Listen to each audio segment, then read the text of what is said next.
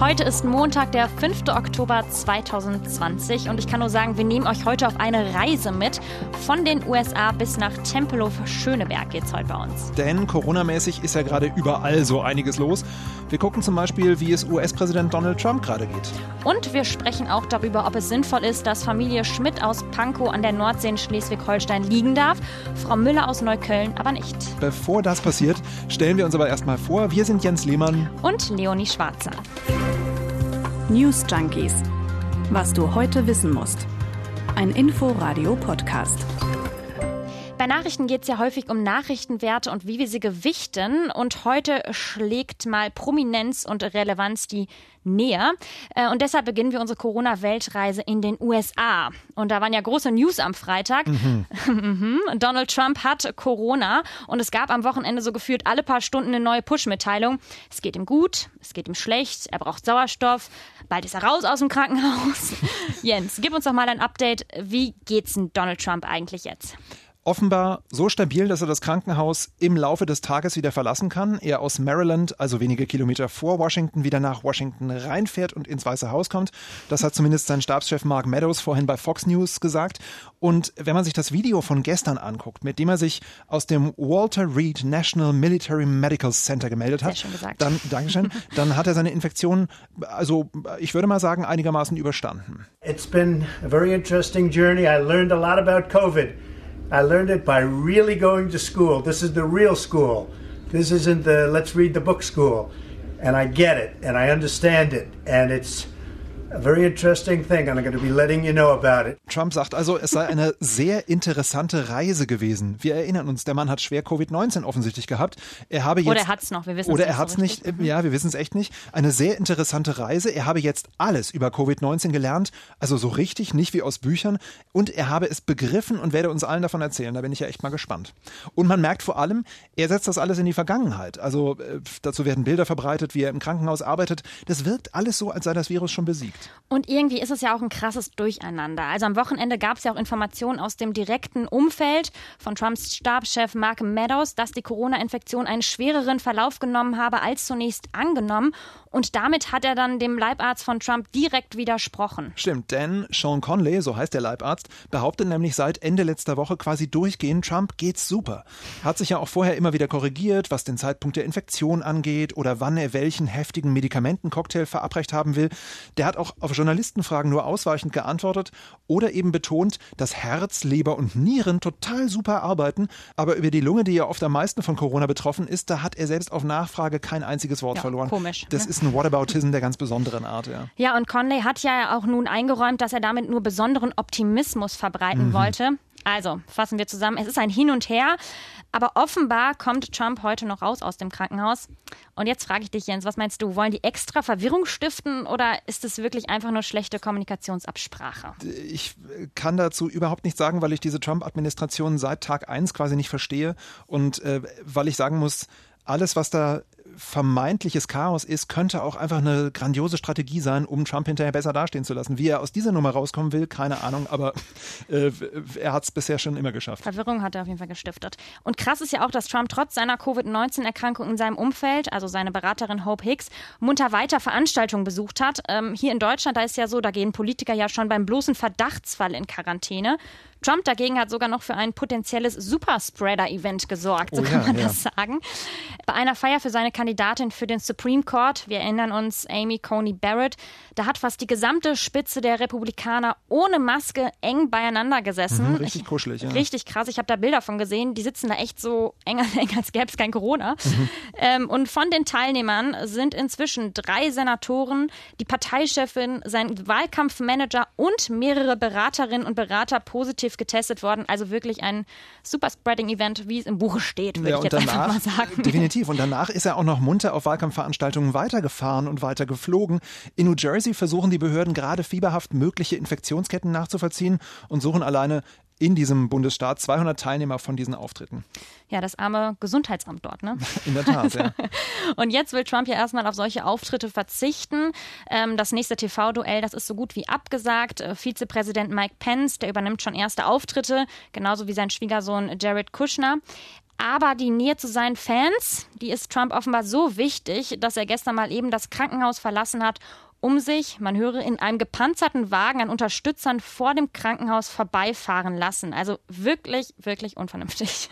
I also think we're going to pay a little surprise to some of the great patriots that we have out on the street.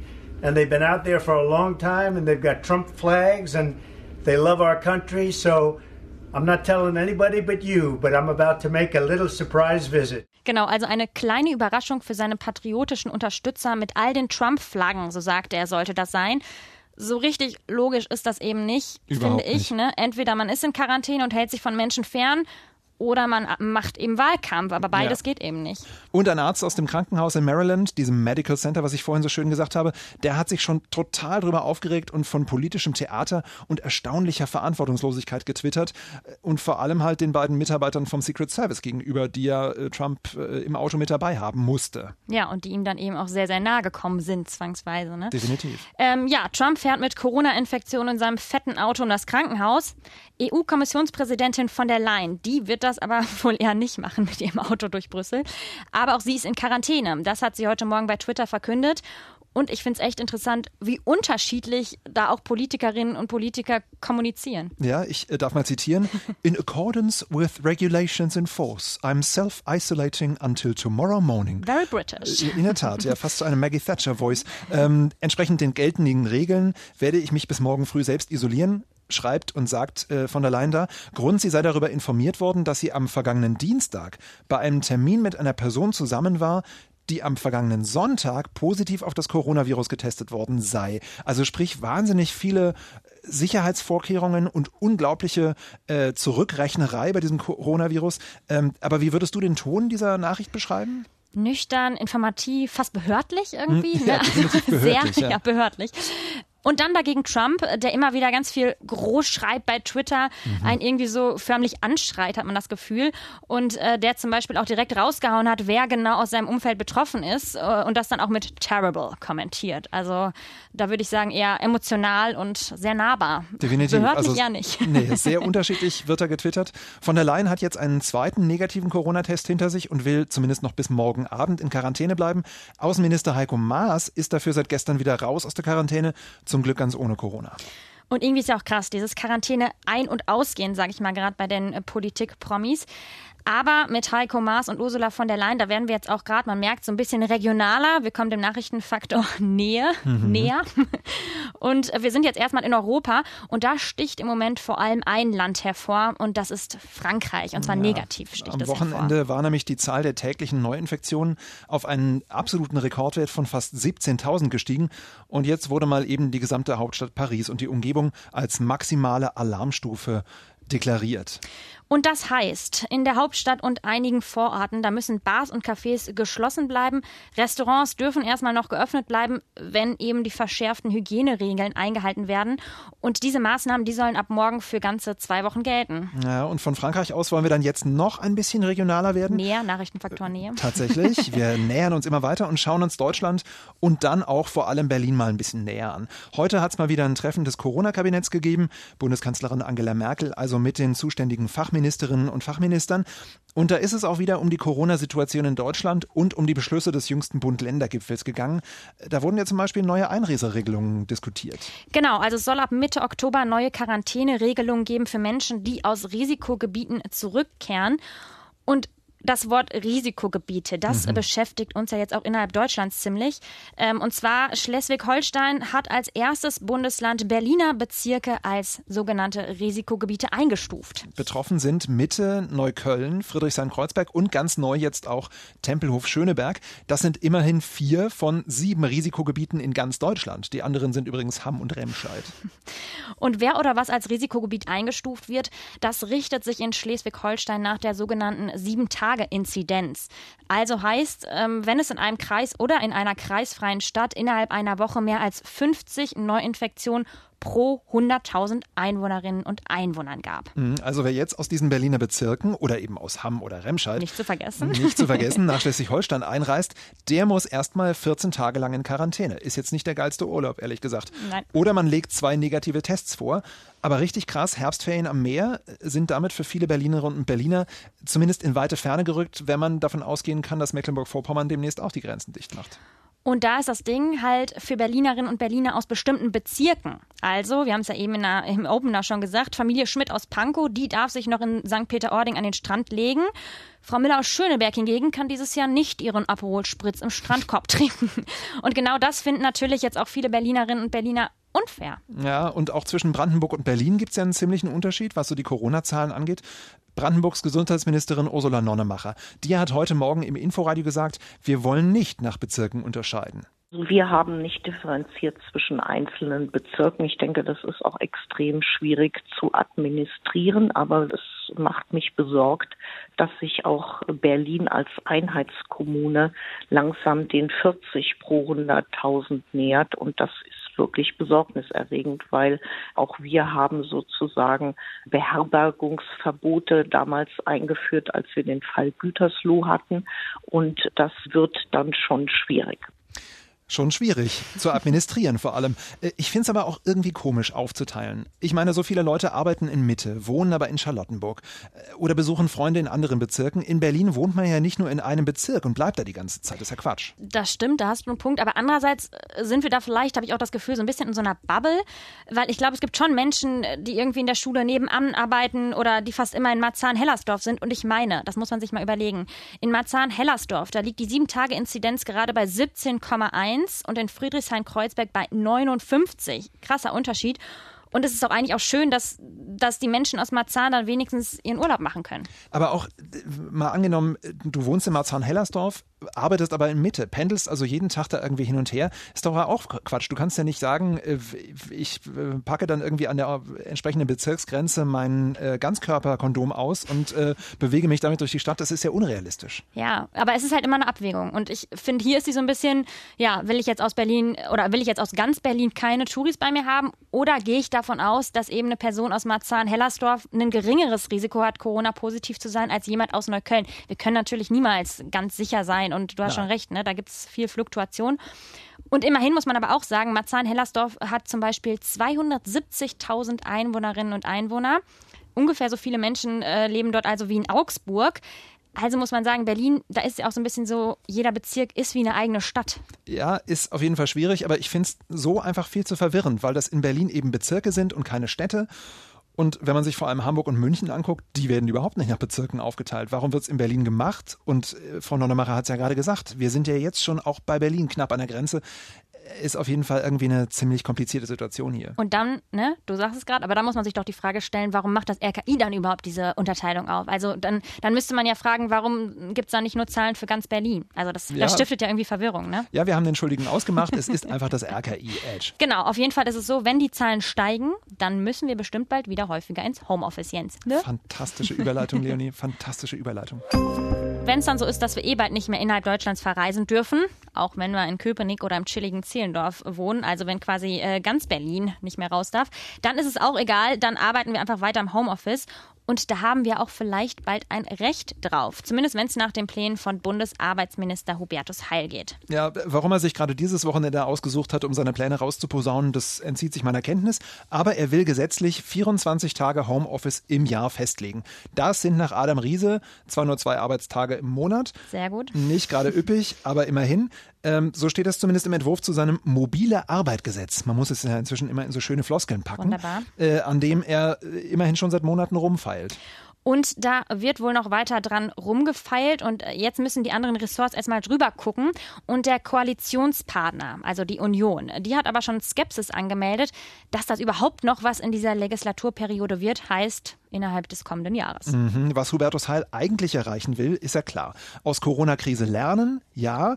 Homeoffice zur Normalität machen, auch ja.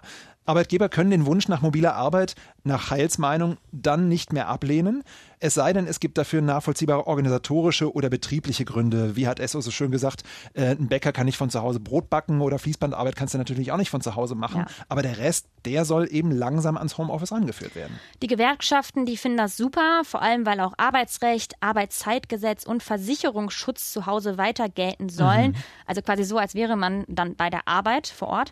Aber ihnen geht, wie beispielsweise auch den Grünen, das Gesetz nicht weit genug. Sie finden vor allem die 24 Tage im Jahr lächerlich, also es soll mehr Tage geben. Arbeitgeber und Union finden dagegen, sowas muss nicht per Gesetz geregelt werden. Und die FDP, die sagt sogar, das wird ein absolutes Bürokratiemonster, was der Heil da plant, wenn man denn nebenbei nicht noch die anderen Arbeitsgesetze gleich mitreformiert. Und genau so hat uns das auch der arbeitsmarktpolitische Sprecher der FDP, Johannes Vogel, heute Mittag im Inforadio erklärt. Erstmal haben wir viel mehr Freiheit, wo wir arbeiten, ja, aber auch wann wir arbeiten. Da wird jetzt schon ganz viel gelebt in den letzten Monaten, aber das alles ist in einer rechtlichen Grauzone. Das Arbeitszeitgesetz verbietet heute, dass wenn man abends noch eine dienstliche E-Mail liest, dass man am nächsten Morgen vor 10 Uhr wieder anfängt. Wird heute schon millionenfach ignoriert. Die Arbeitsstättenverordnung, die schreibt theoretisch vor, dass die Arbeitgeber in die heimischen Wohnungen gehen müssen und nachweisen müssen, dass die Ergonomie des Schreibtischstuhls stimmt und dass der Lichteinfall der Schreibtischlampe richtig ist. Das sollten wir mal abschaffen. Bei Hubertus Heil finde ich davon gar nichts. Das sind aber die wahren Hürden. Okay, und dann wird eben aus dem symbolischen Gesetzesentwurf von Hubertus Heil eine riesige Reform, wenn man das weiterdenkt. Und die kriegt er dann garantiert nicht gegen den Koalitionspartner durch und schon gar nicht innerhalb der Legislaturperiode. Wenn wir uns schon über ergonomische Büroschule zu Hause unterhalten, was für Klamotten hast du denn getragen während des Corona-Lockdowns at home? Also Anzug und Krawatte oder ganz entspannt im Jogger? Das Schöne ist, ich bin ja äh, Gott sei Dank einer der wenigen gewesen, also sage ich jetzt Gott sei Dank, der kaum ins Homeoffice musste. Ich war einfach so froh, jeden Tag hier in den Sender zu dürfen und mir Normalität vorgaukeln zu können. Und da trage ich natürlich auch einigermaßen normale Klamotten. Jetzt nicht unbedingt Anzug, dafür arbeite ich beim Radio, Gott sei Dank. Ich kann hier auch wie heute. Darf ich kurz sagen, äh, Jens aktueller Style ist, ist, so ein Hoodie und eine schwarze Jeans. Ist, ist schon okay, finde ich. Ist ja, schon schick. Vielen Dank. Die schwarze Hose reißt es wieder ein bisschen. Schick. Ja, die schwarze Hose reißt es wieder ein bisschen raus. Aber letztendlich. Keine Flecken. Nee, aber auch zu Hause, ich trage zu Hause generell auch immer noch Jeans. Ja, ist witzig, weil ich war ab und zu im Homeoffice, bin es auch jetzt noch teilweise in einigen Schichten. Und am Anfang habe ich vor allem Leggings und Shirt angehabt, weil ich mir dachte, ach komm, ganz bequem machen und so weiter. Und dann habe ich aber gehört, dass es eben besser sein soll für die Struktur des Tages, für einen selbst, dass man sich eben so anziehen soll, als würde man jetzt zur Arbeit gehen. Und seitdem ziehe ich mir auch ab und zu meine Jeans tatsächlich im Homeoffice an. Bist du dann auch immer aus der Tür raus und wieder in deine eigene Tür reingegangen, Nein, damit so du weißt, oh, ich bin im Büro angekommen? Nein, aber ich war zumindest duschen und habe mich innerlich darauf eingestellt, Verstehe. gleich geht's los. Ähm, ja, auf jeden Fall äh, hat Corona auch die Modewelt ganz schön verändert. Und zwar hat das Datenanalyseunternehmen Reply das sich genauer angeschaut, ähm, nämlich wie wirkt sich die Pandemie denn eigentlich auf die Modewelt aus? Mhm. Und im Vergleich zum Vorjahresmonat März 2019 ist die Modenachfrage um 23 Prozent zurückgegangen. Das ist echt ganz schön viel. Grund dafür ist natürlich das Homeoffice. Denn offenbar ziehen nur die wenigsten so wie du mal eine Jeans im Homeoffice an. Laut einer Umfrage aus den USA macht sich nur jeder Zehnte für die Arbeit von zu Hause schick. Das ist wenig. Ja. Und in Großbritannien, da ist zum Beispiel während der Hochphase der Pandemie die Nachfrage nach bequemer Kleidung man höre, um 433 Prozent gestiegen. Ja, und das zeigen dann auch die Entwicklungen an der Börse. Der amerikanische Sportartikelhersteller Nike, der schloss das Quartal von Juni bis August mit einem deutlichen Gewinn plus von 11 Prozent ab, Stichwort Jogginghose. Dagegen seit Aufkommen der Pandemie in Deutschland hat die Hugo Boss Aktie Apropos Stichwort Anzüge, schick. ja, Stichwort schick, beispielsweise um 50 Prozent eingebüßt.